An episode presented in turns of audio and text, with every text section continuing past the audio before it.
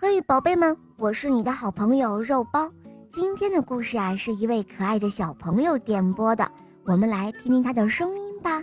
大家好，我叫木木，我今年五岁了，我来自北京。我喜欢小肉包童话，也喜欢《恶魔导师王复仇记》，我也喜欢魔笛公主。我今天想点播一个故事。叫我的第一次演出。好的，小宝贝，你点播的故事马上就要开始喽。我的第一次演出第一集。当桥本花宣布自己要在才艺演出上表演拉小提琴时，哥哥们差点从树上跌下来。哦，真是异想天开！贤治哥哥说。你可还是个初学者呀！别开玩笑了，广志哥哥说：“你一个音符都拉不出来，小花，这可是才艺演出，你肯定会弄得一团糟。”小花挺直了腰板，提起琴和琴弓，进了屋子，不再去管像猴子一样挂在树枝上哈哈大笑的哥哥们。他拉动琴弓。手中的琴发出一阵刺耳的轰鸣声。嗯，没错，小花才刚刚开始学琴，只上过三堂课。那年夏天，小花去看望在日本的爷爷，在那里，她第一次拿起真正的小提琴。很久很久以前，小花的爷爷。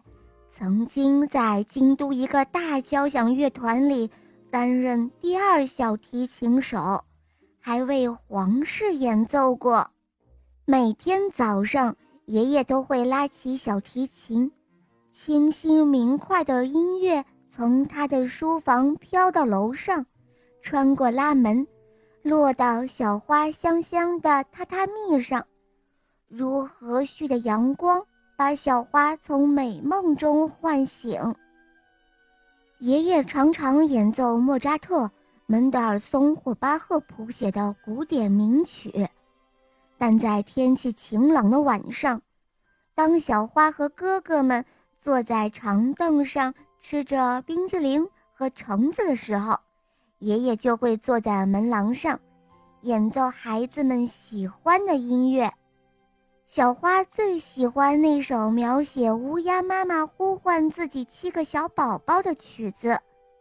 每次爷爷拉起这首曲子，小花都感觉到一种又快乐又悲伤的情绪流遍全身，让她感动得直发抖。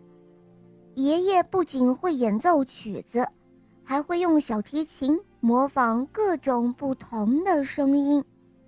小花喜欢在高高的草丛里捉蟋蟀，爷爷能让小提琴发出蟋蟀的叫声。小花喜欢在夏天下暴雨的时候转油纸伞玩，爷爷也能够让小提琴奏出雨滴落在油纸伞上的声音。当黄昏降临，第一只萤火虫飞向夜空时。爷爷的琴声似乎可以让它们飞得更高，变得更亮。